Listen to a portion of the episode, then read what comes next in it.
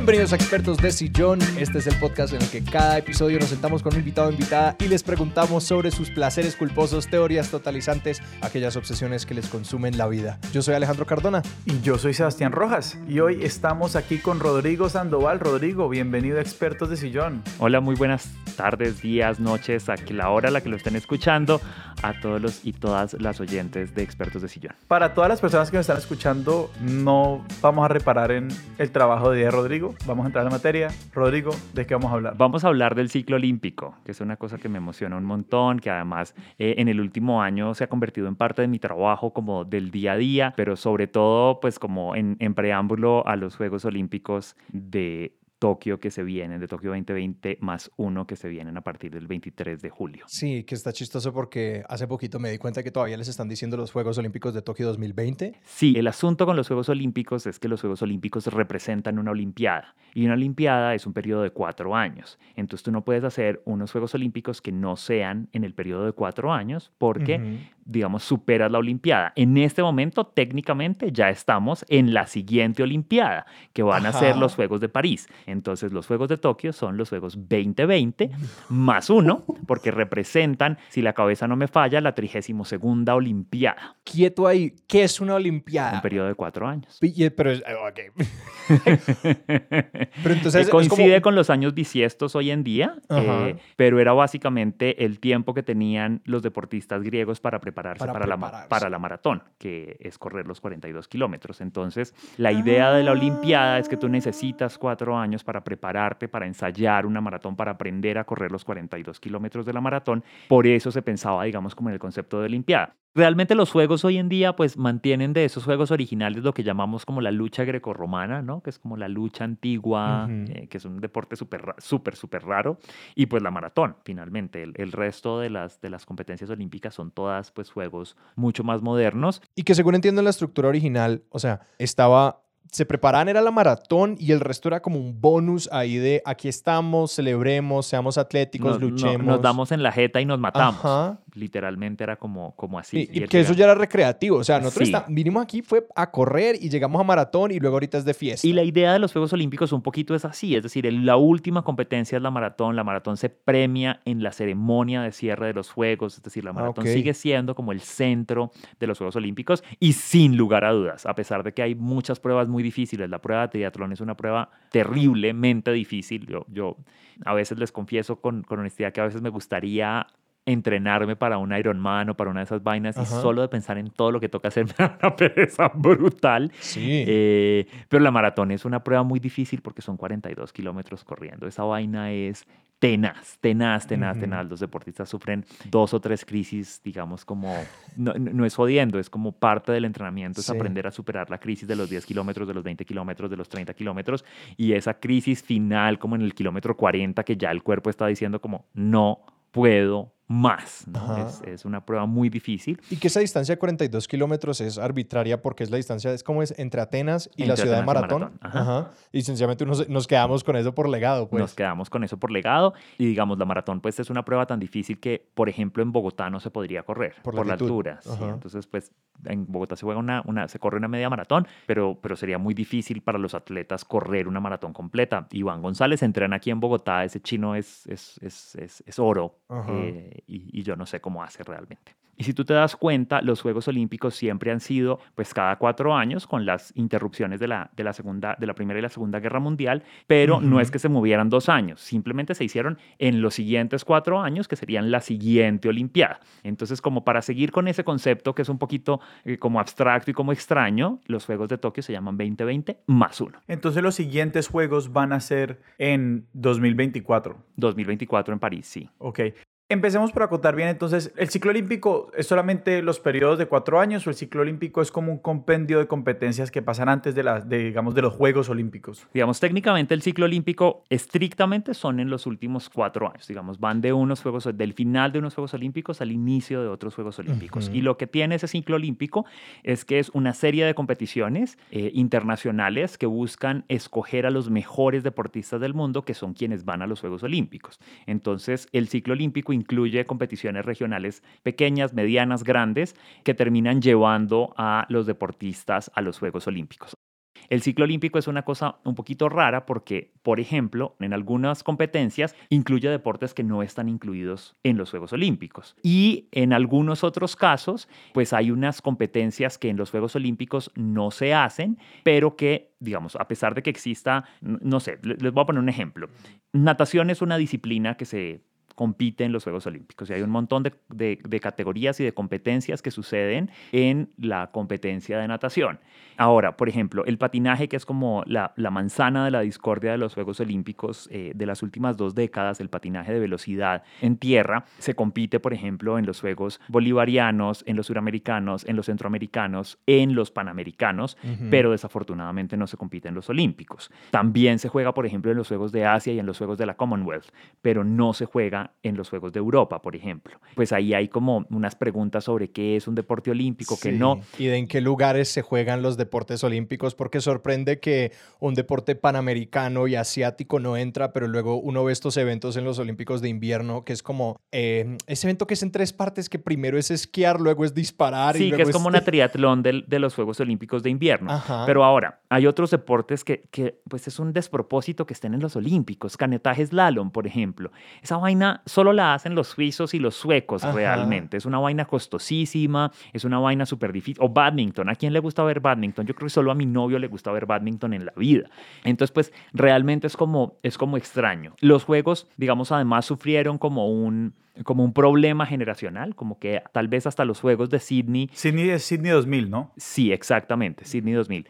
Eh, los Juegos tuvieron como una posibilidad de acercarse a, poblaciones relativamente jóvenes, pero lo que ha pasado en este siglo es que los Juegos se han ido desconectando de los públicos jóvenes.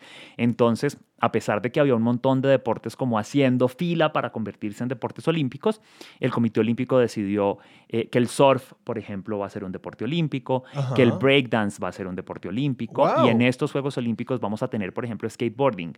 Justamente hace 15 días clasificó un chico colombiano a la competencia de skateboarding, va a ser pues el primer colombiano en participar en skateboarding y va a ser uno de los dos únicos latinoamericanos que van a competir en la competencia de skateboarding en Tokio 2020. ¿Y cuáles fueron algunos de estos eventos que no entraron? Por ejemplo, patinaje, nuevamente. Patinaje siempre es, es, es, es la perla de la discordia. Estados Unidos, Colombia e Italia han estado pues haciendo mucha diplomacia para que el patinaje se convierta en un deporte olímpico. El asunto es que el COI considera que esa es una competición que tiene, digamos, como unos países muy favoritos de entrada. Por supuesto, el país más favorito es Colombia y pues no es Suiza o Suecia. Contrario al badminton, que todos lo jugamos y es súper... O, o, canotaje slalom, que es algo que todos hacemos todos los días de nuestra vida. Y pues esta idea como de traer nuevas tendencias del deporte a los Juegos Olímpicos, pues que ha hecho, digamos, como que eh, de verdad esté concentrado el COI en atraer a esos nuevos Juegos. el COI que es el Comité Olímpico Internacional. Comité Olímpico Internacional, sí. Ahora, hay unos Juegos Olímpicos paralelos, si se quiere, que son los Juegos, los, los Juegos Mundiales o los World Games, que se hicieron aquí en Cali en 2013 básicamente lo que, lo que pasó con los World Games es que hay unos deportes que de vez en cuando entran o salen de la competición olímpica. Eh, béisbol y softball, por ejemplo, entran y salen. Eh, golf entra y sale. Hay otras competencias que entran y salen de los Juegos Olímpicos. Hay unos juegos que están ahí como queriendo entrar. Entonces lo que el COI hizo es que se inventó estos Juegos Mundiales que realmente no le pertenecen al COI, pero que son, digamos, como paralelos al COI, donde están todas las competencias de juegos que ya no se juegan en los Juegos Olímpicos o que están aspirando a entrar a los Juegos Olímpicos y son pues unos juegos mucho más pequeños, mucho más sencillos, etcétera, pero si el golf dejara de ser una competencia olímpica, pues seguramente pasaría a estos World Games. ¿Cómo ha sido, digamos, la consolidación de, de esa paleta de deportes olímpicos? Porque yo me imagino que hubo un, un periodo, me imagino que hasta mediados del siglo XX, donde hubo un ritmo como bastante frenético de incorporación de nuevos deportes como a la lista de deportes olímpicos. Y hay un momento en el que más o menos se estabiliza y pues, se ha vuelto más difícil volverse deporte olímpico y es una cosa que termina también afectando como a, a país. Exacto, por eso los deportes suizos clasificaron. Sí, la razón de por qué un deporte olímpico se convierte en deporte olímpico es Europa, imperio, o sea, de eso no hay absolutamente ninguna duda. Y, pues el comité sigue siendo muy europeo, el comité, el, idioma oficial del comité es el, es el francés. Eh, si uno entra, por ejemplo, a la cuenta de Twitter del COI, a pesar de que existe la cuenta Olympics, que es como la cuenta de los Juegos Olímpicos, la cuenta del comité es en francés, es una cosa rarísima. Y está en Francia, el comité. Está en Suiza, está en Ginebra Pero tal vez el, el, momento de quiebre fue Barcelona 92, que fueron unos juegos pues muy importantes. España celebró el genocidio y la invasión a las Américas con los Juegos del 92 en Barcelona y en ese momento, digamos, como que Barcelona es, es una ciudad muy pequeña, es, es un pueblito, eh, tiene muchísimos problemas para poder albergar a los Olímpicos. Y entonces se dan cuenta los, los organizadores del COI que hay que ponerle una talanquera a la capacidad que tienen las ciudades para organizar unos Juegos. Y es que, pues hay que pensarlo, unos Juegos traen a 12.000 deportistas, o, aquí, sí, como entre 10.000 y 12.000 deportistas, atraen a más o menos 150.000 turistas cada semana. Eso implica tener un montón de habitaciones de hotel, eso implica tener pues unas capacidades de transporte muy grande, etcétera. Y el crecimiento exponencial del, número de deportistas estaba volviendo muy difícil para las ciudades organizar los mm. Juegos y sobre todo estaba haciendo que el calendario tuviera que ser muy largo. Y después de tres semanas ya nadie quiere saber de los Olímpicos, por supuesto, ¿no? Como en esta idea del, del, del ciclo de noticias de 24 horas o de 48 horas, pues después de tres semanas ya nadie le está parando bolas a los Juegos. Llegaron los Juegos del 96, que fueron unos, unos Juegos pues muy extraños. Atlanta. Eh, Atlanta sí, con la bomba de Atlanta, con digamos, con, con, las particularidades gringas de que todo estaba patrocinado, la piscina tenía la M de McDonald's, eh, todo tenía Coca-Cola, etc.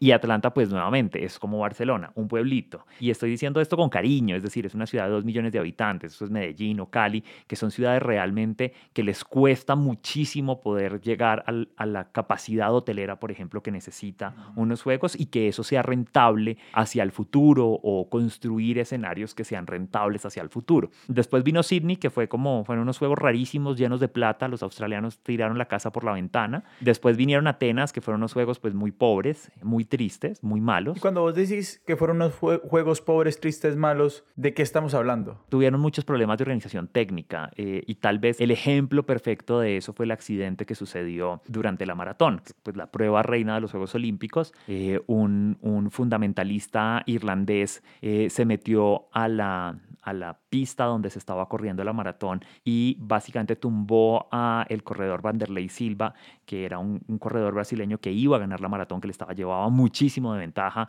a los que iban detrás de él, tanto así que los que venían detrás de él no se dieron cuenta del episodio del que este, del, del que este man fue víctima, él terminó siendo tercero, pero eso digamos demostró de alguna manera como los problemas de la organización de los Juegos por, por parte de Atenas. Atenas había estado pues queriendo ser la sede del 96, no lo pudo ser, quiso ser la sede del 2000, no lo fue, le regalaron la sede del 2004, pues además con problemas logísticos, la Villa Olímpica tuvo muchísimos problemas, por ejemplo, muchísimos deportistas tuvieron que quedarse en cruceros, un montón de cruceros se usaron como hoteles durante, durante los Juegos para, para pues tener la capacidad de habitaciones que se tenían.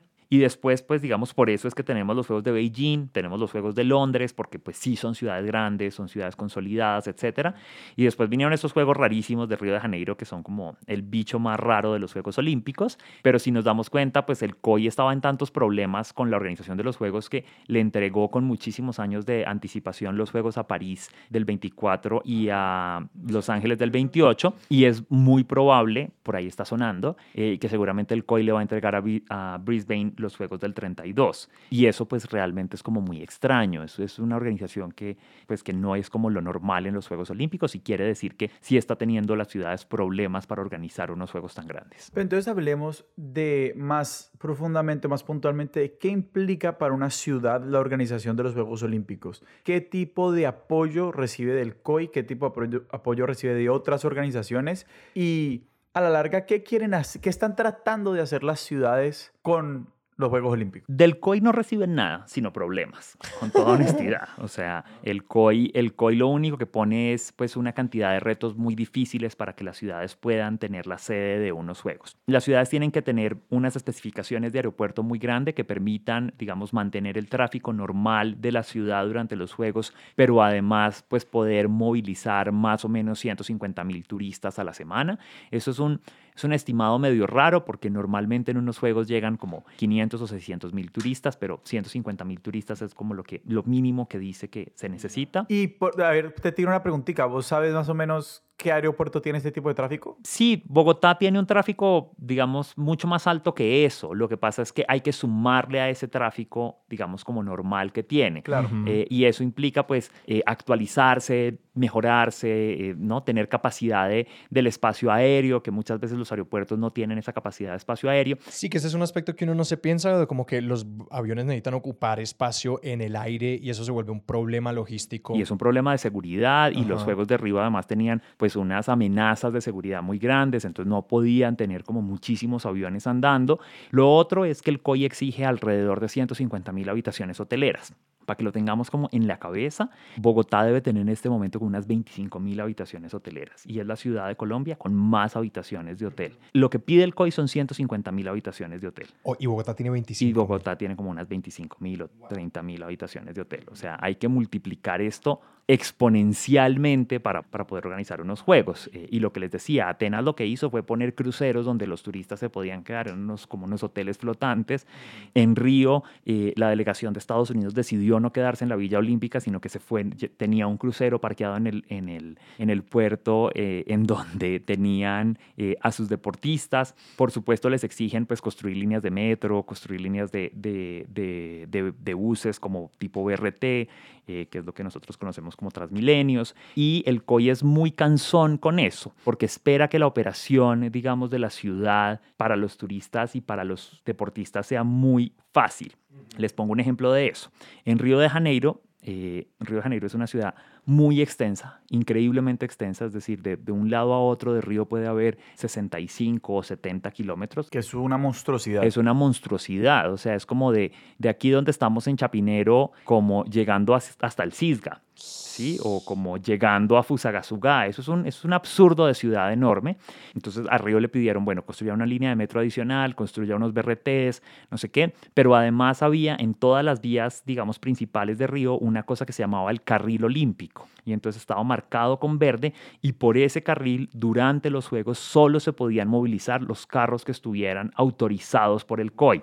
Y eso pues parece una bobada, pero no lo es, porque resulta que el COI tuvo que llevar a Río como 5.500 carros, que eran los vehículos de la organización, donde se mueven los jueces, donde se mueven los deportistas, donde se mueven, sí, donde se mueve un montón de gente de la organización de los Juegos. Y eso todo se tiene que montar en carga aérea o en barcos. Y a todo eso además pues hay que pensar en la logística de lo que significa la gasolina para eso, y a eso hay que pensar pues la logística de tener los conductores para eso, que tengan licencia, etcétera. Y eso es, digamos, como la operación paga, porque hay una enorme operación de voluntariado que sucede en los juegos, ¿no? Los, juegos tienen 15 mil o 20 mil personas voluntarias que están trabajando en los juegos, que pues se necesita gente que sea bilingüe o trilingüe o que se necesita gente que sea capaz de dar instrucciones, pero hay unos voluntarios, les pongo un ejemplo, mi hermanita fue voluntaria en los Juegos de Río. Su función, o sea, lo que a ella le enseñaron a hacer era, usted recoge a los deportistas en el camerino, los deportistas de natación, y los lleva hasta la piscina. Esa era su función. Pero si yo me la encontraba pues por el campo olímpico, pues, lo, pues yo le preguntaba, oye, ¿dónde queda tal cosa? Pues ella no iba a saber. Entonces eso genera también un montón, digamos, como de problemas de logística, de tener información suficiente en una suficiente cantidad de idiomas. Y pues si tú pones en, en un, en un campo olímpico a 100 mil personas en un día, pues tienes que garantizar comida para 100 mil personas, tienes que garantizar cerveza para esas 100 mil personas, tienes que garantizar agua, Coca-Cola para esas 100 mil personas. Es un despliegue como de escala militar. Es una lojísima. O sea, el nivel de preparación que necesita una ciudad para organizar los Juegos Olímpicos va mucho más allá de su capacidad de poner los Juegos y de hacer una ceremonia de inauguración o de cierre bonita, sino que implica pues un montón de esfuerzo muy grande. Y puntualmente hay muy pocas ciudades en el mundo que tienen, digamos, esa capacidad instalada en su funcionamiento del día a día. Y yo me imagino que más allá de Beijing, Londres, Los Ángeles, o sea, no son 10 ciudades en el mundo que tienen esa capacidad. Sí, desafortunadamente no, no sé si 10, pero yo, yo creería que 15 o 20 ciudades no hay en el mundo que puedan tener, digamos, como la capacidad de organizar los juegos de una manera. ¿no? Como que uno dice como que, que, dicen que les pueden tirar el juego como, como le tiraron a Brasil la Copa América. Es como que hágale. Total, total, hágale, que todo está bien. Que eso me confunde que les hayan tirado a Los Ángeles los Juegos Olímpicos, que Los Ángeles tiene unos problemas fatales de infraestructura y de claro, transporte. pero, pero Los Ángeles ya organizaron los Juegos una vez. Y la infraestructura deportiva ya está. Eso sí, sí. Sí, entonces a ti te pide, el COI te pide un estadio con capacidad para 80 u 85 mil personas, que tenga capacidad olímpica, que pueda movilizar, por ejemplo, el día de la inauguración de los Juegos, que están más o menos 5 mil deportistas desfilando, hay que tener la capacidad de meter a esa gente y sacarla del estadio con mucha rapidez, que eso es una locura. Sí, o sea, es una locura. Si uno lo piensa en Bogotá, digamos, el Campín pues no tiene la capacidad, por supuesto, tiene 33 mil espectadores únicamente. Ojalá pronto tengamos un estadio un poquito más grande, pero si nosotros pusiéramos el Campín, el Campín tiene la ventaja de que tiene el Movistar Arena al lado, podría mover a los deportistas de un lado a otro con relativa facilidad. En el Maracaná pasaba lo mismo porque al lado queda el, el Maracanaciño, que es el, el estadio este de baloncesto y voleibol, donde movieron a los atletas y los atletas estaban esperando antes del desfile. Pero ese tipo de, de, como de lógicas de la organización de los Juegos no necesariamente son tan fáciles. Yo no acabo de entender si los Juegos Olímpicos realmente son rentables para las ciudades o si eso acaba haciendo y deshaciendo. El lado positivo es mejoramos la infraestructura, es como esta prueba de fuego para muchos sistemas pues de la ciudad y que si una ciudad se pone la 10, hace los Juegos Olímpicos, en teoría sale del otro lado como con una, un mejor aeropuerto, una capacidad de transporte público mejor, otro montón de cosas, hay una estimulación hotelera. Yo no acabo de entender si realmente es como que vale la pena para una ciudad hacer los Juegos Olímpicos de verdad? Pues yo, yo creo que la respuesta no está tan clara. Yo no sé si una ciudad como Londres necesita organizar unos Juegos Olímpicos para tener la infraestructura que tiene, pues se le han robado todo a todo el mundo, entonces pues ya tienen toda la infraestructura que necesitan. Y no sé, por ejemplo, a una ciudad como Río si estos juegos le beneficiaron o no. Yo siento que quienes estuvimos en los juegos nos divertimos un montón. Los juegos de Río fueron unos juegos rarísimos. Los dos juegos de América Latina han sido juegos muy, muy extraños. Yo creo que los de, los de Río quedaron grabados en el corazón de aquellas personas que habían ido constantemente a Juegos Olímpicos. ¿Por qué fueron tan raros? Fueron muy raros porque los Juegos Olímpicos pues suelen ser un, un evento súper europeo y súper aburrido. O sea, lo voy a decir, a mí los Juegos Olímpicos me emocionan Nada. No, qué triste, Sebastián, qué triste. O sea, me, emociona el momento cuando ya arrancan los Olímpicos. Me siento personalmente atacado. Yo no sé cómo leerlos, o sea, es decir, yo no sé cómo verlos, no sé cómo seguirlos. Retomo lo que estaba diciendo y, ya Les, y ya les digo lo que acerca de sus comentarios. los, los juegos eran unos eventos muy europeos, muy tranquilos, muy como ir a ver tenis a Wimbledon. Ajá, ¿sí? Como la gente calladita, sentadita, aplaude cuando toca y ya está. Los Juegos de Río fueron bueno, los Juegos del México, que fueron los primeros Juegos de América Latina. ¿Qué año fue ese? Eh, fueron los Juegos del... 68. 68, que el 70 fue el Mundial. La masacre. La gran masacre y pues mayo del 68 además, ¿no? Como justo después de mayo del 68 en el mundo. Eh, los Juegos de, de, México del 68 fue donde se inventaron las olas de los estadios, por ejemplo. Ok.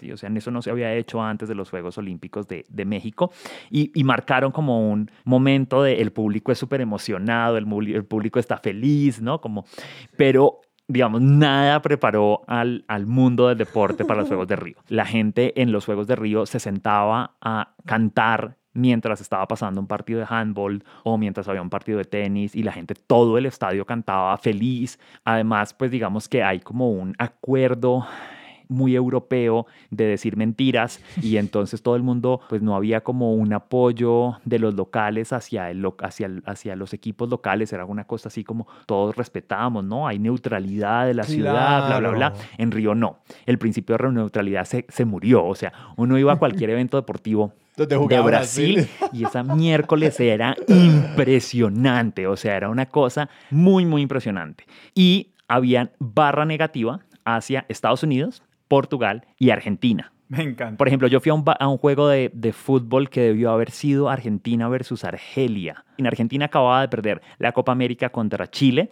y todo el estadio, las 80 mil personas que había en ese estadio, gritaban chichi chile lele mientras Argentina jugaba. todo el estadio gritaba chichichi lelele todo el estadio. Una cosa impresionante. Y lo mismo, cuando Portugal estaba jugando, le hicieron barra al otro equipo. Y uno Ajá. iba a cualquier cosa de Estados Unidos y la gente le hacía barra a Fiji o a Vanuatu o a cualquier cosa que nadie se le ocurre ni tiene idea de dónde queda, sí. con tal de que fuera contra Estados Unidos o contra Argentina. Yo fui a un, a, compré seis horas para ver rugby y me tocó un juego de Argentina versus Fiji y la gente estaba emocionadísima haciéndole barra a Fiji, una cosa rarísima y pues de verdad era una fiesta, o sea, todo el mundo estaba cantando todo el tiempo, todo el mundo estaba gritando, todo el mundo estaba fregando la vida, nadie hacía silencio, eh, los jueces se molestaban un montón, era como por favor silencio y los brasileños eran como, me importa cinco, señor, si usted está pidiendo que silencio, aquí, aquí estamos en fiesta, o sea, olvídese. Es como vos no le vas a volver, vos no le vas a enseñar a un país entero otra manera de ver un deporte. Total, ni de ver la vida. Eh, yo estuve también en, en una competencia eh, de este chico Juvergen, el colombiano boxeador. Su primera pelea de boxeo fue contra un brasileño.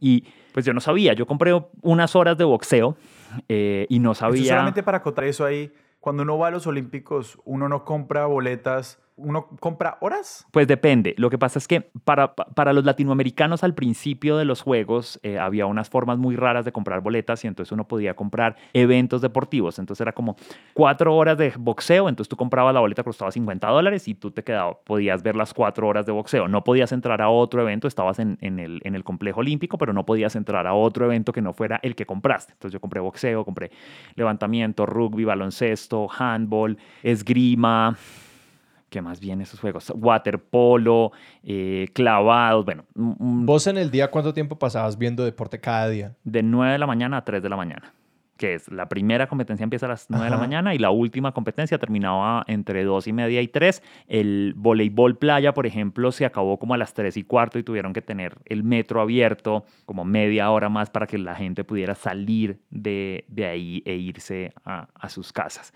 ¿Por cuánto tiempo viste esto? Estuve nueve días. Ok, ok. Al trote, o Al Trote. al trote. Y lo que, lo que hacíamos, digamos, como les decía, Río es una ciudad muy grande, entonces uno pues escogía, ahí había cuatro complejos olímpicos, entonces lo que hacíamos era, escogíamos un complejo olímpico y nos íbamos todo el día a ese complejo olímpico. Difícilmente nos movíamos de un sitio a otro. Pero entonces lo que le estaba diciendo es que esos juegos fueron muy raros en términos como del público y de, la, de lo que hizo el público. Yo me imagino que ahorita en Tokio, eh, aquellos que vayan a repetir Olímpicos, pues se van a encontrar otra vez como con la seriedad y la compostura de los juegos. Pero ustedes decían que no se sabe cómo ver el calendario.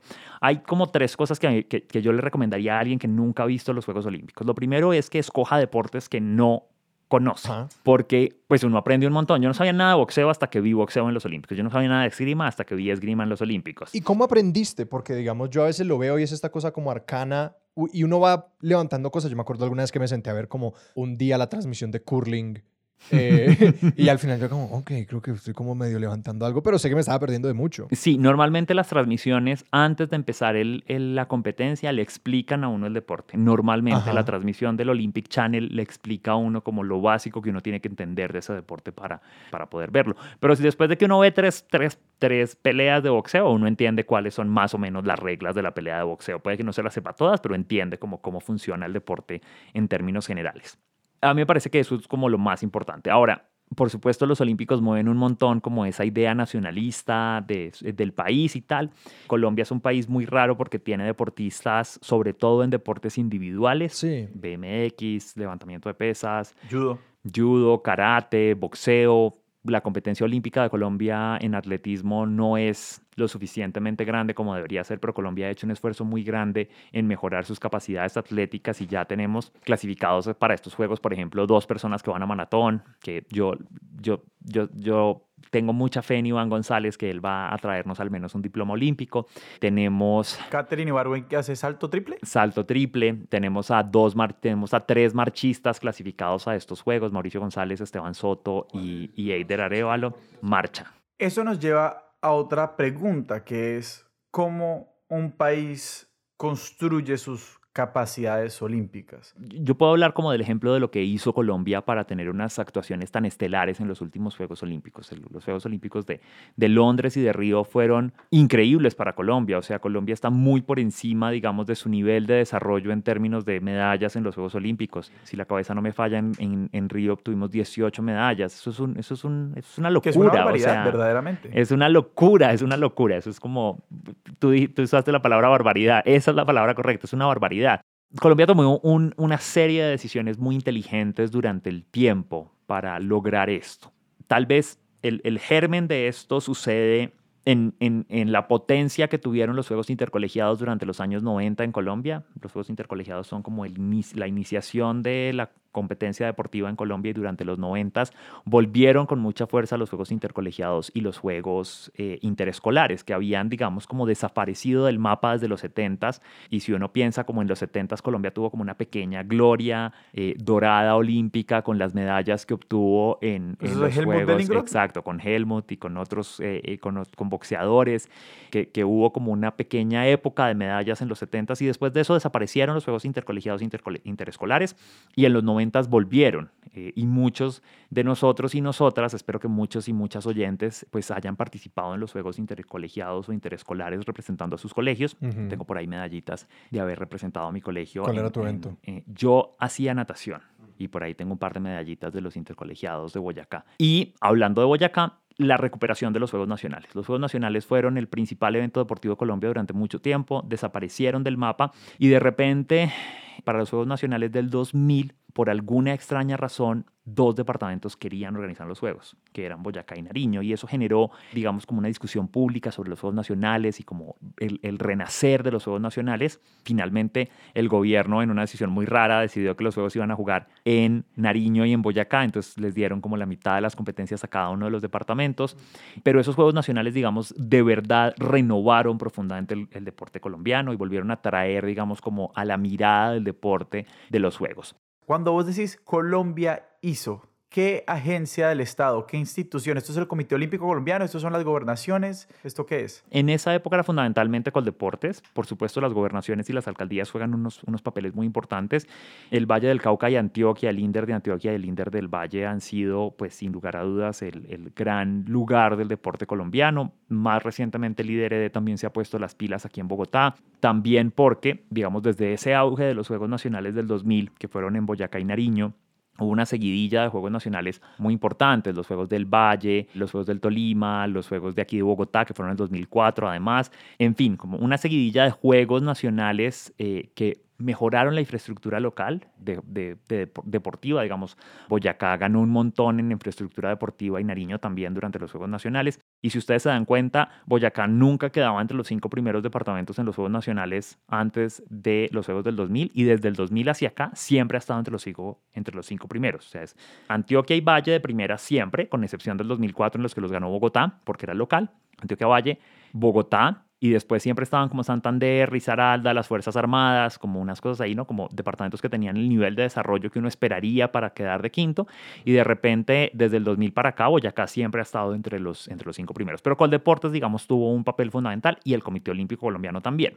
¿Por qué el Comité Olímpico? Porque el Comité Olímpico tomó la decisión de que Colombia tenía que ser sede básicamente de todos los Juegos regionales de los que pudiera ser sede. Y lo fue. Colombia fue sede en Armenia y Pereira de los Juegos Bolivarianos de, 2004. Había, digamos, Bogotá había ganado la sede para ser la, la, sede de los Juegos Suramericanos del 2000, del 2000, sí, creo 2000 o 2002, ya ahora la cabeza me falla en este momento, pero Bogotá tuvo que renunciar a esa sede y así se la entregaron a Brasil, así como a las carreras, en varias ciudades de Brasil organizaron esos suramericanos, pero fueron Brasil, eh, fueron Armenia y Pereira los Juegos Bolivarianos de 2004, Cartagena los Juegos Bolívar, los Juegos Centroamericanos y del Caribe de 2006, Cali los World Games del, de 2013, Barranquilla organizó los Juegos Centroamericanos y del Caribe de 2018, eh, Santa Marta organizó los Juegos Bolivarianos del 2017. Hubo una enorme cantidad de ciudades que organizaron multideportes en Colombia. Ahora Barranquilla va a organizar los Juegos Panamericanos de 2027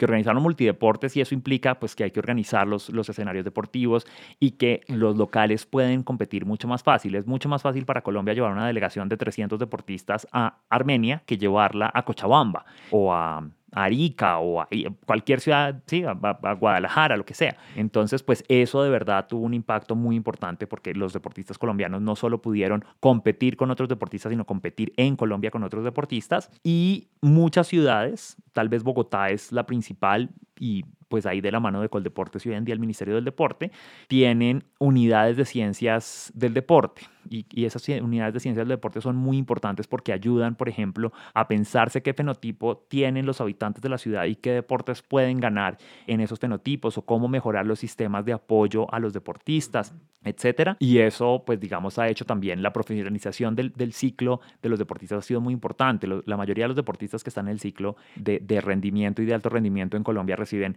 auxilio de transporte, auxilio de alimentación, salarios, dependiendo del número de mallas que reciban, pues reciben un, salario diferenciado, tienen metodólogos, tienen entrenadores, tienen fisioterapeuta, tienen enfermero, tienen fisioterapeuta, es decir, tienen un montón de cosas eh, pues que antes de los 2000 no existían en el, en el, en el escenario nacional.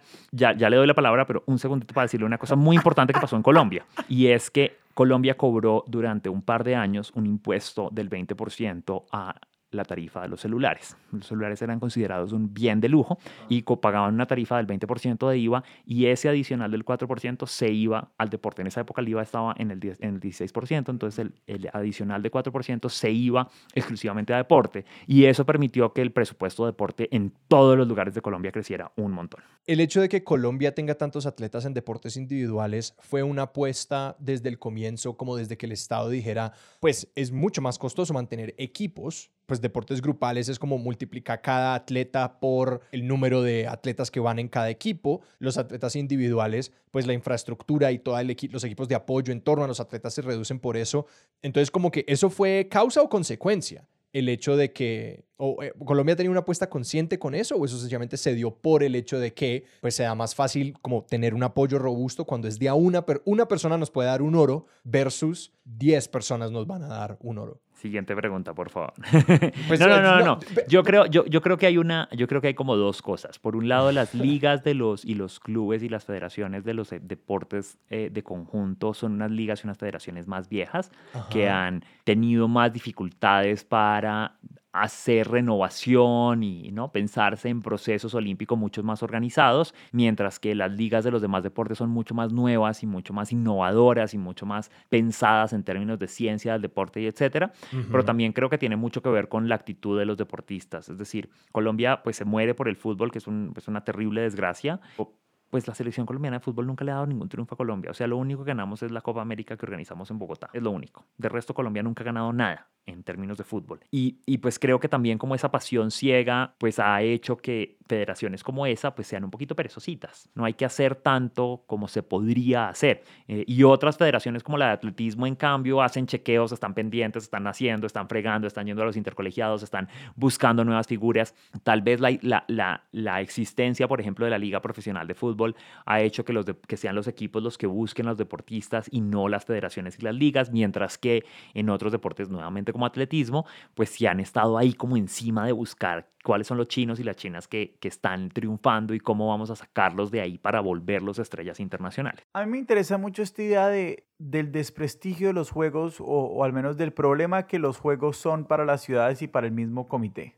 O sea, que esto que nos estás contando un poquito de que las, ahora pues, cada vez menos ciudades se están presentando y el comité está teniendo como una especie de crisis alrededor de qué hacer con este evento digamos, quería que habláramos un poquito de cuál es la idea del orden mundial que se ve reflejada en los Juegos Olímpicos. Eh, y, si, y hasta qué punto vos pensás que lo que está pasando con los Juegos Olímpicos refleja también unos cambios profundos en las aspiraciones de las ciudades de los países y las relaciones entre las naciones. es, es, una, es una gran pregunta. En 300 palabras o menos, por favor. Es una gran pregunta. No, porque, porque yo sí creo que, que tienes toda la razón en eso. Es decir, eh, durante la Guerra Fría había unas intenciones geopolíticas muy particulares. En la posguerra fría, pues Barcelona tenía que celebrar que mataron a 60 millones de seres humanos los españoles y pues eso parece que a los españoles sigue produciendo una enorme fiesta. Pero después de eso, tal vez el único lugar que se ha puesto como las pilas para organizar Juegos Olímpicos es China. China ha organizado los Juegos Olímpicos de Verano de Beijing, que fueron pues absolutamente espectaculares, o sea... Y además los escenarios, o sea, ese nido del pájaro es una cosa impresionante. No, eso es una miércoles, es una cosa impresionante, o sea, o sea fue como, ah, ¿quieren ver qué, cuál va a ser el imperio de este siglo y nos vamos a comer vivos? Aquí estamos, ¿no? Como Y pues Londres, que es como el poder antiguo, el poder occidental, pues digamos, intentó, intentó estar a la altura y, pues si uno lo piensa como con honestidad, con todo y que la reina y James Bond estuvieron en la, en la, en la inauguración, pues no, no tuvieron el mismo nivel de espectacularidad que tuvo China, sin lugar a dudas. Yo me vi hace poquito otra vez las, dos ceremonias de inauguración y es como ahí se nota la diferencia.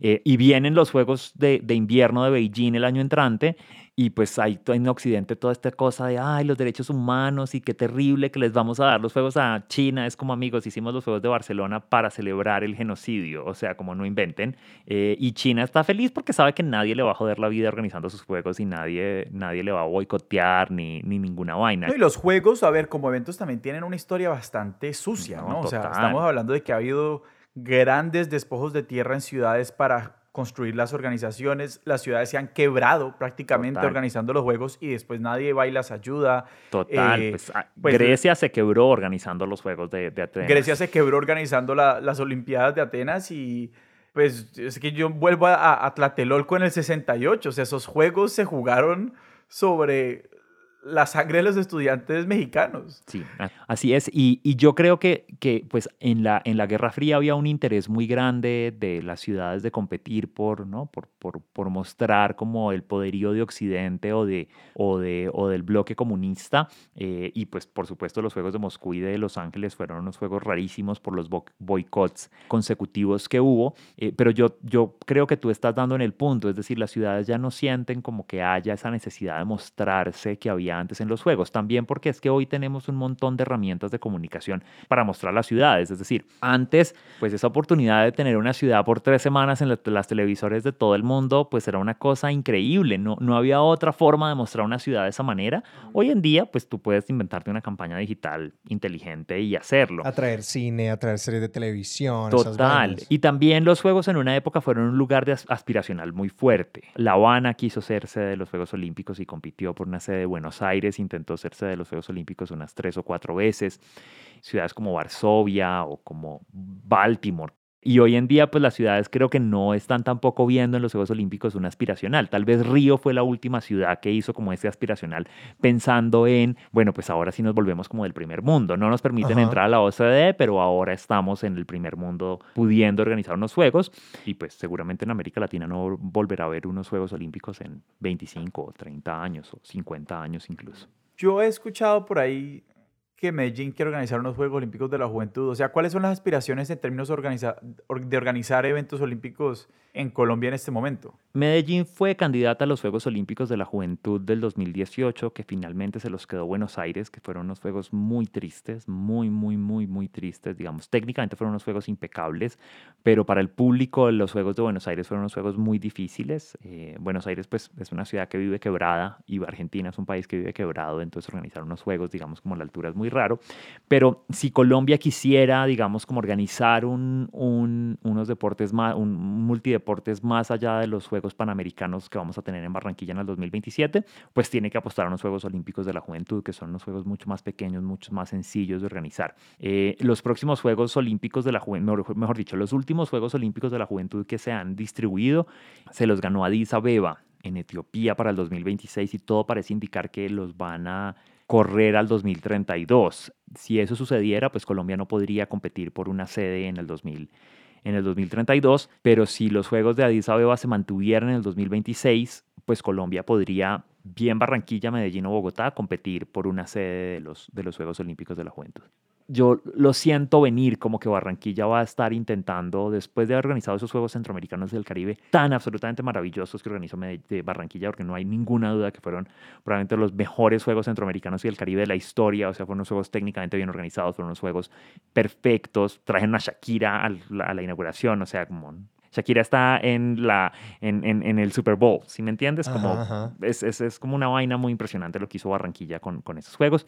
Y yo creo que Barranquilla se va a querer lucir un montón en sus juegos del 2027. Y ojalá se luzca y ojalá haga los mejores juegos del 2027. Yo pues era un apasionado de la candidatura de Bogotá a los Juegos del 27, pero yo estoy seguro que Barranquilla lo va a hacer muy bien. Yo quiero hablar de los atletas. Sí. ¿Cómo son esas trayectorias de vida? ¿Qué tan intencional son estas personas sobre como en qué momento se convierte esa ilusión como en, no, son los olímpicos, ¿no? Como que siento, porque siento que es un salto de la imaginación de, ok, hay una, una potencialidad como atleta a nivel local, luego nacional, ese salto a los olímpicos se me hace como me produce interés, pues. Sí, yo creo que hay una como una combinación de muchas cosas. Una es la pasión, o sea, todos los que hemos hecho algún momento en nuestras vidas deportistas, que hemos sido deportistas, digamos, con mucha disciplina, eh, pues hemos soñado con los Juegos Olímpicos. Yo, yo siempre he soñado, o sea, como uno de mis sueños frustrados es no ser medallista olímpico. Yo tengo muy claro que no lo fui y no lo voy a hacer y pues bueno, ya, eso hay que pues, como superar esa tusa.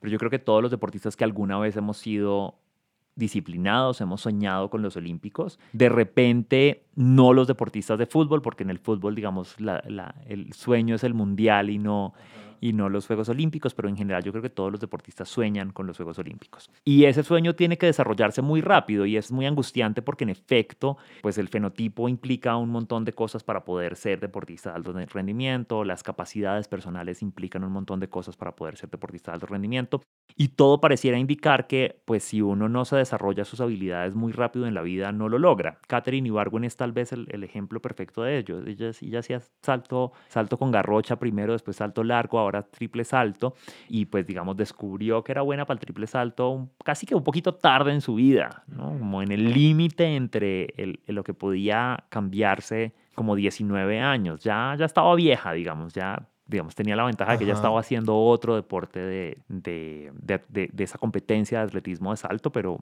pero pues no era, digamos, como llegó tarde al, al entrenamiento de, esto, del, del, salto triple.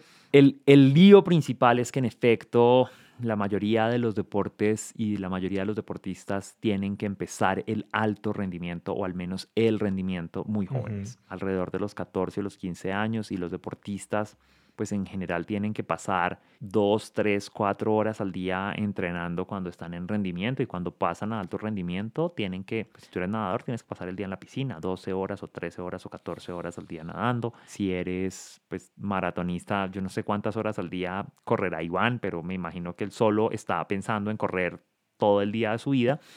Y esto viene con un adicional, digamos, difícil y es que la vida deportiva de la mayoría de las personas se acaba muy rápido también. Es decir, a los 32 años estás viejo para casi todos los deportes. Fútbol nuevamente es un deporte raro porque pues Farid jugó a los que 44 años el Mundial del 2014, pero Farid era un bicho raro. Bueno, y arquero. Sí, exacto. La mayoría de los, de los futbolistas se retiran que a los 35, 36, 38 ya está muy viejo y eso pues también implica como qué vamos a hacer con nuestra vida una vez después de haber pasado 12 horas diarias en la piscina, ¿qué voy a hacer con mi vida? No, y que las otras seis horas que estás despierto de las 12 que estás en la piscina son horas que son como un reposo súper calculado, el o la fisioterapeuta, o el, ¿no? Como todas esas cosas que tienen que hacer. Entonces, sí, la vida es el deporte y, y cuando uno está haciendo rendimiento o alto rendimiento, pues eh, la vida se convierte en el deporte. No, no hay nada más que hacer en la vida sino, sino ser deportista. Y, respondiendo a esa pregunta, ¿qué pasa con los atletas olímpicos después de los olímpicos? O sea, ¿cómo se viven esas historias de,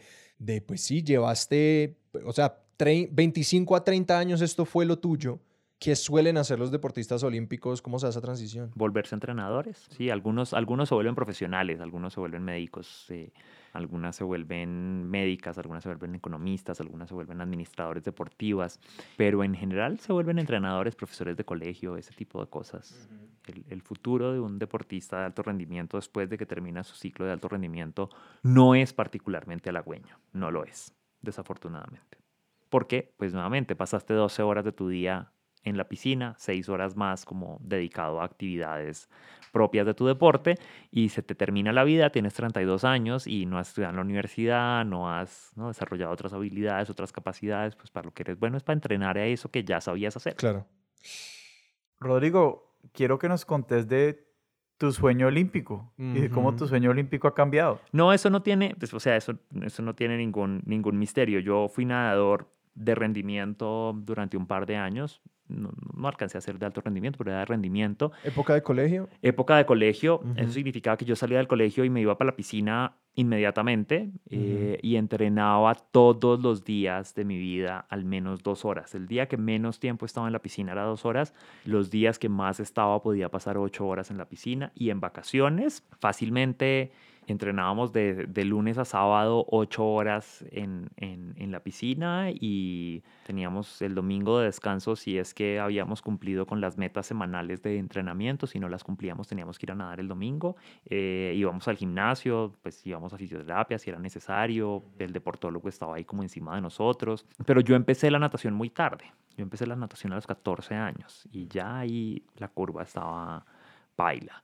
Yo antes había sido patinador, eh, pues como ya les dije, el patinaje no es un deporte olímpico, entonces pues no había, digamos, el sueño olímpico estaba ahí como truncado, sí, sí, embolatadito, sí. Eh, yo hice natación, yo hice natación en pecho, que era como, que es como el, el, el el estilo de natación que la gente menos escoge. No sé si fue consciente de de pronto pensar, bueno, de pronto en pecho tengo más oportunidades, pero realmente a mí me gusta nadar en pecho, o sea, yo no, a mí no me gusta nadar en libre, ni me gusta nadar en espalda, ni me gusta nadar en mariposa, me gusta nadar en pecho.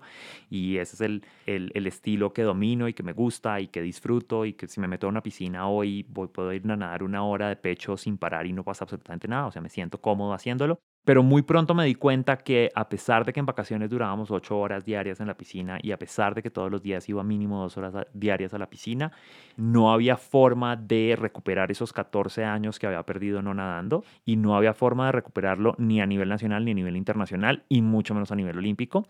Y pues después me vine a vivir a Bogotá y eso implicaba pues encontrar un lugar de entrenamiento que se ajustara a mis horarios universitarios. Y pues digamos, una cosa es uno vivir con su papá y su mamá y tener a disposición el carro de la mamá y el papá para que lo lleven a uno, para que lo traigan a uno, para cargar la mega maletota de natación que implica pues toda la indumentaria de natación que implica el entrenamiento de natación, que pueden ser las aletas, los remos, el, el vestido de baño, la toalla, la mini toalla, la toallita de despido, la, las gafas, el gorro, eh, ¿no? Como pues la muda de ropa, es decir, como de verdad uno, uno, la natación es un deporte pues muy cansón en ese sentido y pues uno llega a la piscina media hora antes y mientras se cambia y mientras se estira y mientras trota alrededor de la piscina pues, media hora y nada una hora y después tiene que otra vez media hora de estiramiento y cambiarse y más una hora de movilizarse en Bogotá, pues la vida se volvió muy difícil y yo no seguí nadando y pues ya se acabó el sueño. Y esto puede que sea una pregunta obvia porque pues uno dice, no, por supuesto, si uno pasa toda su vida entrenando para nadar y nada desde pequeño y luego va subiendo conforme aumenta el rendimiento a más horas diarias, más días a la semana, todo eso, pues naturalmente la gente tiene una ventaja cuando empiezan a entrar en ese momento de alto rendimiento. Pero yo una vez estaba viendo, por ejemplo, un, un video de uno de estos levantadores de pesas pues rompiendo récords mundiales y cosas así. Como en, la discusión en los comentarios la gente comentaba como el hecho de que para la mayoría de los seres humanos, si uno se pone como esas cantidades de peso, aunque los, como que, primero que todo no lo puedes levantar, segundo tus huesos colapsarían. Como que sencillamente el cuerpo no, no te va a dar esas cosas. No sé si esta pregunta como es, es demasiado como técnica de responder, pero es como, ¿qué, qué es esa cosa que, que tiene el atleta que empieza desde temprano, como qué es lo que pasa en el desarrollo fisiológico de estos atletas tempranos y con intensidades de lo temprano que les da esa ventaja. Yo creo que la gran ventaja está en, en las capacidades eh, anaeróbicas.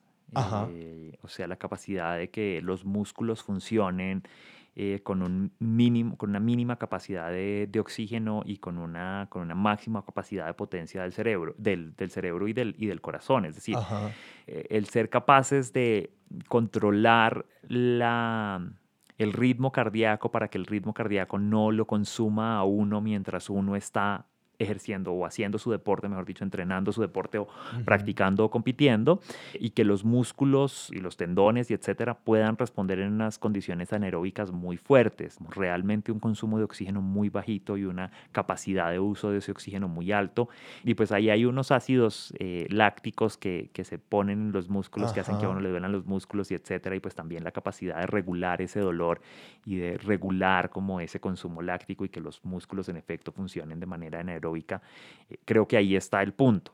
Yo, por ejemplo, que desarrollé pues, mis habilidades de, deportista muy tarde en la vida, tengo una, tengo una relativa buena capacidad anaeróbica. E, es más, mi, mi corazón tiene un, un ritmo muy bajito eh, cuando, cuando hago deporte. Incluso hoy, 18 años después de haber dejado de nadar todos los días, yo me meto a una piscina y mi ritmo cardíaco es, es, es, es, es digamos, muy potente, pero muy lento. Eh, y yo puedo hacer una piscina de 50 metros respirando dos o tres veces para perder, para no perder el impulso de tener que respirar eh, y ese tipo de cosas. Pero eso uno lo desarrolla mucho más temprano en la vida. O sea, esas capacidades musculares uno las desarrolla mucho antes en la vida. Eh, y eso, pues van con un montón de cosas. Algún deportólogo podría hablarlo con, con mucha más claridad, pero por ejemplo el tamaño de las venas y de las arterias y la potencia y la potencia. Yo, yo hace, hace un par de años me hice un examen de, de las venas de, las piernas eh, y la doctora me dijo como, ve y, ¿tú qué deporte hacías? Yo le dije, no, yo, yo, era nadador, ¿por qué? Y me dijo, porque es que tiene esas venotas muy grandes, pero además con unas paredes muy gruesas, o sea, se nota que ahí bombeaba sangre a toda miércoles y que tu cuerpo se preparó para eso. Eso es lo que yo creo que hace la enorme diferencia al hacerlo desde más chiquito que más grande. yo como una persona que yo nunca he practicado deportes en alto rendimiento. no, yo eh, tampoco. Ni en rendimiento. Bueno, no, no, ni en rendimiento, ni con ningún nivel de constancia. Eh, yo, o sea, mi mamá me metía a deportes en el colegio porque era como, tiene que hacer algún deporte. Y yo por como falta de disciplina y no saber perder, me, me le quitaba el cuerpo a todos. Eh, y porque no era bueno. Y luego más adelante, pues los empecé a disfrutar. Pero claro, es decir, mi, mi, mi, imaginación era muy limitada en términos de todo lo que está pasando dentro del cuerpo de un atleta. Que cuando lo describís en esos términos, como que las paredes de las arterias y las venas se engrosan, eso no es de un día para el otro. O sea, eso, sí toma 14 años, 20, 30 años, porque esencialmente estás estresando a tu cuerpo a un nivel celular que uno no, alcanza a dimensionar. Uno estresa su cuerpo de una manera que uno no se alcanza a imaginar. Que músculos del cuerpo se desarrollan de una manera especial yo me burlo mucho de la gente que dice cuando va al gimnasio que voy a entrenar. No, no, no, no, no. Tú no estás entrenando nada, no inventes. Porque tú no vas a competir en nada, porque tú lo único que estás haciendo es atrofiando tu cuerpo.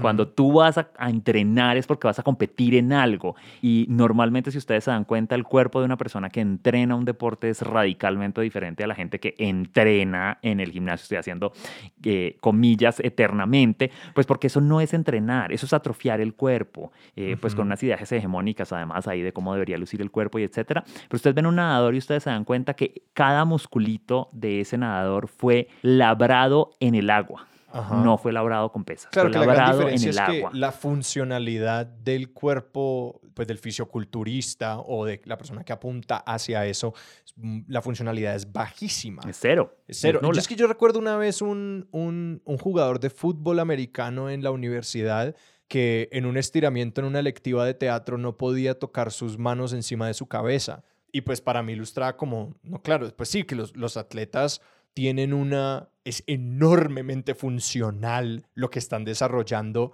Mientras que sí, como ese puro levantamiento de pesas es solamente eso, es agrandar, es, lo muy Es agrandar, sí, que se ve, pues hay, gente a la que eso le parece sexy, a mí personalmente no, no me atrae profundamente eso, me atraen los, los abdomenes planos porque tengo barriguita, entonces eso sí me parecería como chévere tenerlo, pero también me da mucha pereza dedicarme a hacer abdominales, entonces no, no me, o sea, es como, es como mi sueño olímpico, como que ya estoy suficiente más, más allá del bien y del mal sobre, sobre eso, eh, pero sí, digamos, el, el, el, esas capacidades, esa, esa elasticidad, esa capacidad torácica, esa capacidad cardíaca, solo se consigue entrenando desde muy chiquito. Otra pregunta que me queda cuando estamos hablando de cómo el desarrollo de los atletas es, digamos, una pregunta que funciona como en dos partes. Una es la pregunta, hemos hablado de los atletas casi que como estos, eh, y lo voy a poner de alguna forma un poco brusca, como estos, estos y estas empresarias de su propio cuerpo, ¿no? Como estas personas que toman unas decisiones alrededor de cómo van a desarrollar sus cuerpos para eh, ejecutar ciertas actividades y lograr unos niveles de, de excelencia. Pero ese, ese, ese, esfuerzo va acompañado eh, o, en ese esfuerzo están implicadas unas relaciones de poder que son muy fuertes. Por un lado, a veces puede ser la familia, pero por otro está el tema de los entrenadores. Y quiero hablar un poquito de, de, como esa ocupación del entrenador y ese lugar de los entrenadores en, en, esta, en este como, como desarrollo de estos cuerpos porque pues digamos, y, digamos que esa para mí, y lo que tengo en la parte de atrás, que es como la, segunda parte de la pregunta, es la pregunta por el dopaje. El dopaje y los abusos que se presentan también en estos casos, pues porque, porque esas historias también existen. Tú, tú, dijiste una cosa que, que, me parece muy chévere, que es como el mercaderismo del cuerpo personal y cómo eso, digamos, viene acompañado de un montón de presiones familiares y, y de otro tipo que yo estoy absolutamente seguro que, que, que pues es, es, es complejo. Es decir, yo, cuando yo era chiquito, yo no me acuerdo de haber escogido yo no me acuerdo de haber tomado la decisión de patinar. yo no sé quién tomó esa decisión, yo no sé si fueron mis papás o, qué. Yo de verdad no me acuerdo de haber tomado esa decisión de volverme un patinador. Yo de repente me acuerdo de estar patinando dos horas al día, todos los días de mi vida, eh, con mucha suerte porque además tenía una entrenadora maravillosa que se llamaba Jacqueline. Y Jacqueline, si tú me estás escuchando, te amo por siempre porque fuiste la mejor persona del mundo. O sea, era una vieja querida, chévere, súper preocupada por nuestro desarrollo personal, súper preocupada como por nuestra relación como equipo, por, por, ¿no? Como aprendiendo, creciendo. Era una vieja maravillosa. Y pues tenía a mis papás, pues yo soy una persona supremamente privilegiada, eh, creo que se me nota hasta en la voz el privilegio, y entonces pues mis papás podían comprarnos patines, podían llevarnos a los entrenamientos, podían llevarnos a las competencias, podían como todas esas cosas que, que se necesitaban.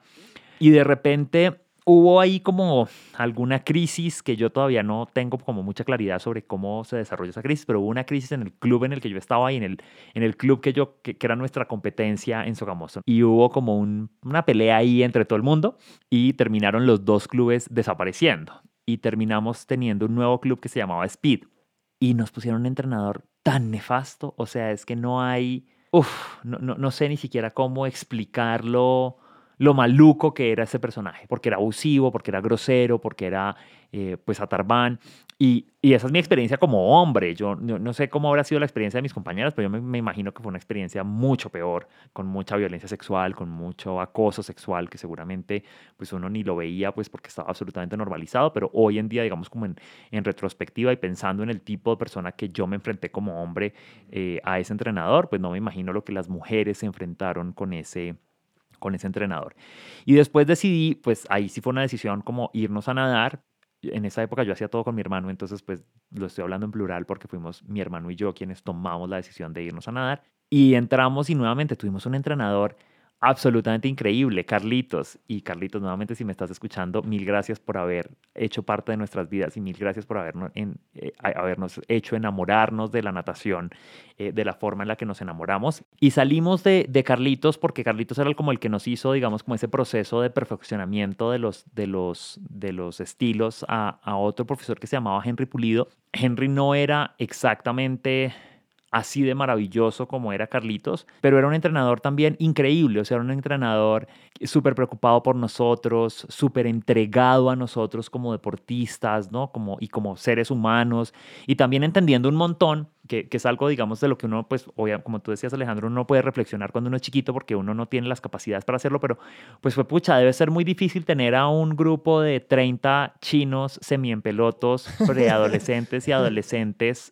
en una piscina pues ser responsable por esas personas que no se ahoguen, que no se frieguen, que no se abusen, que no se acosen, que no tengan sexo, no sé, que no se masturben en la piscina. O sea, hay una cantidad de cosas que suceden, ¿no? Como como en, en, ese entorno de lo que significa tener, ser responsable por 30 chinos que están en la piscina a cargo de uno dos horas todos los días. Y el aspecto psicológico de esas relaciones como de los quiero motivar, pero no los quiero llevar a un extremo que les haga daño psicológico, pero los quiero tener como, quiero que esto sea lo más importante, pero quiero que tengan una salud emocional. Total, y, quiero, y quiero, y quiero, que ganen. Las estructuras que te están calificando y evaluando con el desempeño de estas personas, ¿no? Es como, también depende de vos. De acuerdo, y quiero que ganen, pero no quiero que sientan que si no ganaron se frustren, ¿no? Como ese tipo de cosas es muy difícil. Yo creo que ahí, ahí nuevamente, pues, gracias al privilegio, gracias a mis papás que, que, que, que me permitieron vivir en ese privilegio, eh, pero sobre todo gracias a mis, a mis tres entrenadores que, quiero mucho, a Jacqueline, a Carlitos y a Henry, porque yo creo que ellos hicieron que mi experiencia como deportista fuera,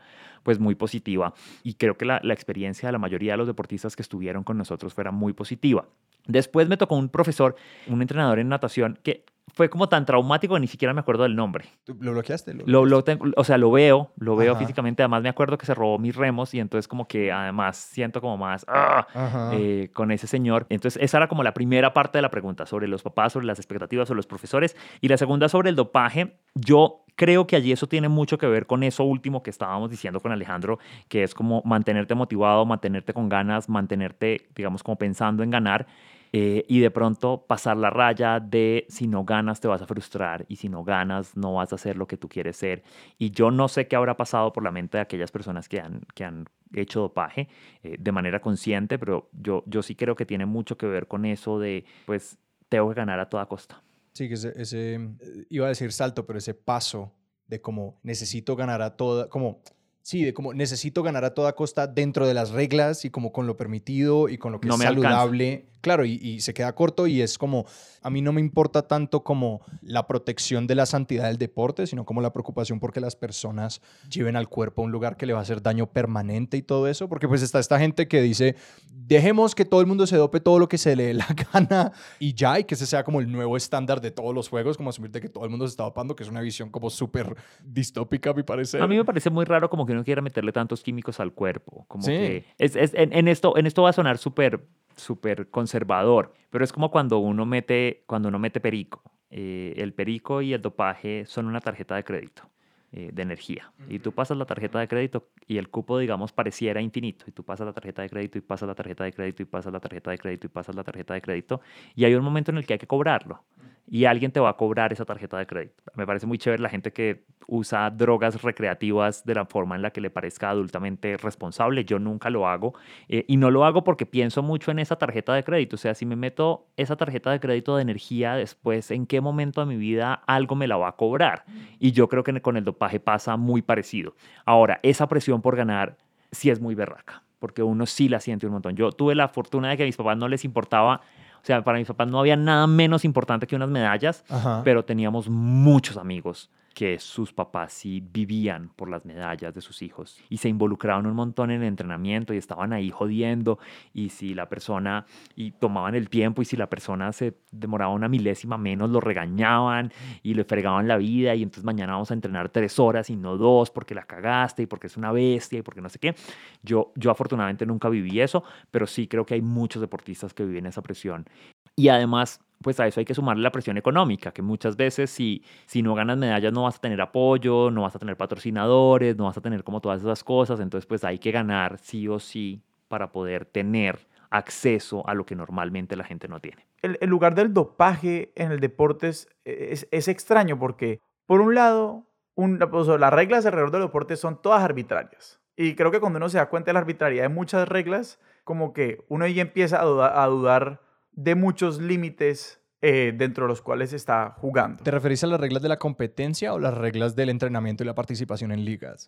Todas las reglas son arbitrarias. Y digamos como que estoy como partiendo un poquito de ahí. Y a la vez también hay un resto de técnicas y de tecnologías de como, pues digamos, voy a decirlo como fortalecimiento del cuerpo y de tu capacidad de participar de la competencia que se están usando. Y de nuevo, es como que el límite entre qué técnica sí y qué técnica no es lícita dentro de la competencia es arbitrario. Es súper, súper, súper, súper, súper arbitrario. Entonces como que hay un espacio para mí en el que, en el que pues sin, sin decir si el dopaje es bueno o malo, o como que esa pregunta no me parece interesante, sí, pero como me parece interesante la pregunta de como, ¿por qué en un mundo y en un universo además que es el deporte, el juego donde las reglas, las reglas son tan patentes y tan importantes para que la vaina funcione?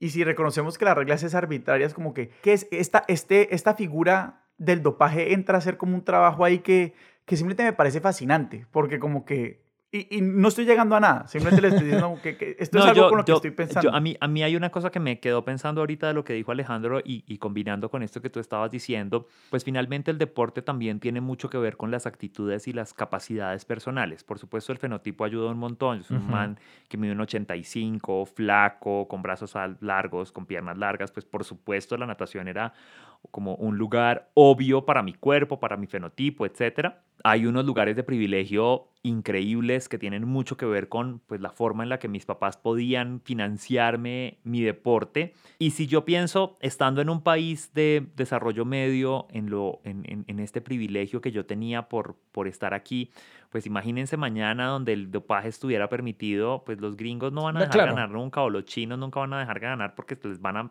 clavar Pfizer a lo que marque, al químico que sea para... Entonces yo creo que ahí también, digamos, el deporte no es para nada un lugar de competencia eh, equitativa ni, ni nada por el estilo, pero sí creo que permitir el dopaje de manera libre acrecentaría la inequidad que existe. Absolutamente, no, es decir, esa no es una posición que yo... No, yo sé que, no, pero, pero estoy como solo echando cabeza sobre eso. Claro, porque digamos una, a mí algo que no sé si va a ningún lado, pero que sí me produce mucha curiosidad es como ver el nivel de, pues es decir, todo el tiempo se están rompiendo récords olímpicos. Cada evento se rompen y se rompen y se rompen. Y cuando se ve, pues los atletas olímpicos que competían hace décadas no clasificarían y no competirían en estos deportes. O sea, como esta barra que se mueve hacia arriba todo el tiempo y que a mí me produce, produce mucha curiosidad, como, sí, ¿cuál es el límite superior en estos deportes? Y de cuánta infraestructura y preparación se le puede meter a estos atletas. O sea, yo me pregunto si en,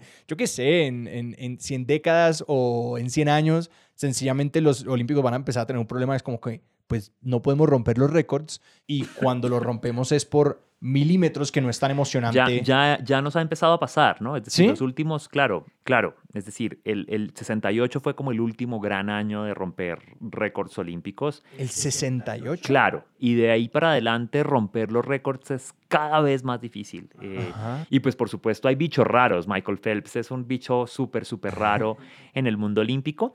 Eh, o, Usain Bolt es un bicho rarísimo en el mundo olímpico, pero la realidad es que cada vez es más difícil eh, y yo creo que cada vez además vamos a estar jugando más al juego pues como de Gattaca, ¿no? De producir unos seres humanos como más perfectos genéticamente que permitan competir de manera más perfecta sin dopaje eh, en este tipo de competencias. Después de, de, que tus aspiraciones olímpicas desaparecieron, ¿por qué te seguiste quedando con los Juegos? ¿Por qué lo seguiste viendo como ver a esta otra gente hacerlo? ¿A vos qué crees? ¿Por qué esta obsesión tan increíble con los Juegos Olímpicos? Porque no hay nada más espectacular que ver a la gente que es genio siendo genio. Y yo creo que pues ver a la gente competir en los Olímpicos es, es demasiado emocionante porque es como fue, pucha, que, que habrá detrás de esa persona que logra una medalla? O sea, ¿qué, qué tantos años de esfuerzo necesitó Catherine Ibargüen para sonreír de esa manera y ser campeona olímpica? ¿Qué necesitó Carlos Ramírez para ser para ser medallista olímpico, que necesitó Kendo para ser medallista olímpico, que necesitó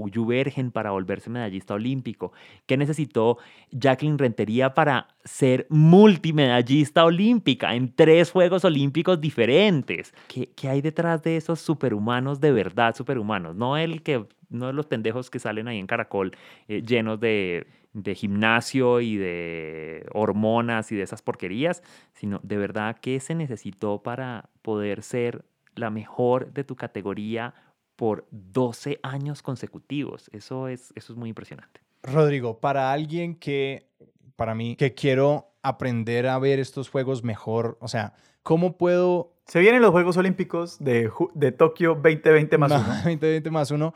¿Cómo les puedo sacar el mejor provecho a ver estos Juegos Olímpicos? ¿Qué me recomiendas? Me voy a hacer un poquito de autobombo. Eh, yo voy a tener unos spaces en mi Twitter eh, todas las noches para hablar, todas las noches del 23 de julio al 8 de agosto, que son eh, los Juegos Olímpicos, para hablar, digamos, como de los Juegos y de quienes están compitiendo por Colombia y sobre todo por Bogotá, pues, porque a mí me gustó mucho el equipo Bogotá y, y, fui, digamos, como la persona que lideró el proceso de que el equipo Bogotá tuviera una marca como del equipo Bogotá.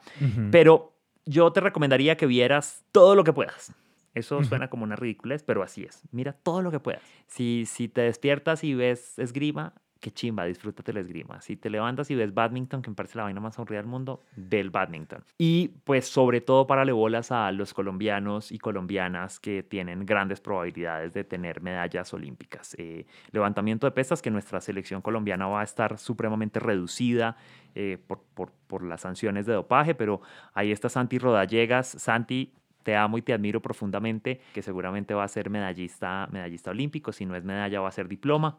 Mira marcha, Eider Arevalo es tal vez la mejor carta de podio para Colombia. Está Mariana Pajón en ese DMX, que es como unos triciclos todos raros y la competencia es en tres segundos y se acabó. Eh, pero también vale un montón la pena ver a Mariana. Yo, yo la estuve viendo aquí en, en, el Mundial, en la Copa del Mundo de BMX, que fue a finales de mayo, en la pista de Supercross eh, del PRD. Y es muy impresionante. Está Carlos Ramírez también en BMX, que seguramente va a tener una, una presentación estelar. ¿Quién más? De pronto va a estar Rocibé Delgado en, en, en, en, levantamiento de pesas. Y en Paralímpicos vamos a tener una, delegación increíble. Va a estar Sarita Vargas, que soy su fan número uno. Eh, Sarita, si me escuchas, vas a ganar medalla con toda seguridad. Está Yanive Torres, que también es una chimba y también con toda seguridad va a ganar medalla. Está Marta Liliana Hernández, que con toda seguridad va a ganar medalla. Y, y pues es chévere es chévere, pero sobre todo es como ver como la diversidad del deporte y como ver la diversidad de los cuerpos que están en el deporte. Uno ve tiro y, el cuerpo de la persona de tiro es, radicalmente diferente a la persona que está haciendo maratón.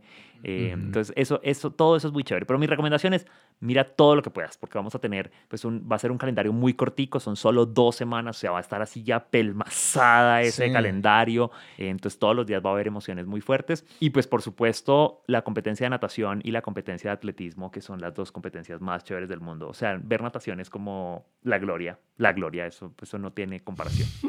ningún sesgo. Ningún sesgo, no, ningún sesgo, eso es como de verdad. Rodrigo, muchísimas gracias. A ustedes, muchas gracias. Muchísimas, muchísimas gracias. Rodrigo, si la gente te quiere seguir en redes, eh, a vos y a tus proyectos, ¿a dónde los podemos apuntar? Y para pa, estar para los spaces cuando estén los Olímpicos. Mi Twitter es muy difícil y mi, mi mm, Instagram también es el Vayabulliva. E-L el va como suena con B larga y con Y, todas. Listo, y estará en la descripción del episodio que lo pueden Estará. copiar y pegar más fácil. Y nos vemos en Spaces de verdad para hablar de Juegos Olímpicos que creo que van a estar una nota. Vayan allá y seguramente también a, a portas de los Juegos Olímpicos lo estaremos tuiteando desde el Twitter de expertos, entonces para que la gente llegue allá nos pueden también encontrar. ¿En dónde, Sebastián? En Twitter para darse cuenta cómo se escribe el arroba de, Rodrigo. Eh, somos arroba expertos sillón y en Instagram somos arroba expertos de sillón. Nos pueden escribir también nuestro correo expertos de sillón arroba gmail.com. Nuestro logo es de Sebastián Márquez. Nuestra música es de Juan Esteban Arango. Expertos de Sillón es un proyecto de Sillón Estudios y es producido por Sara Trejos, a quien siempre, siempre, siempre le agradecemos por todo su trabajo. Yo soy Sebastián Rojas. Yo soy Alejandro Cardona y esto fue Expertos de Sillón. Hasta la próxima.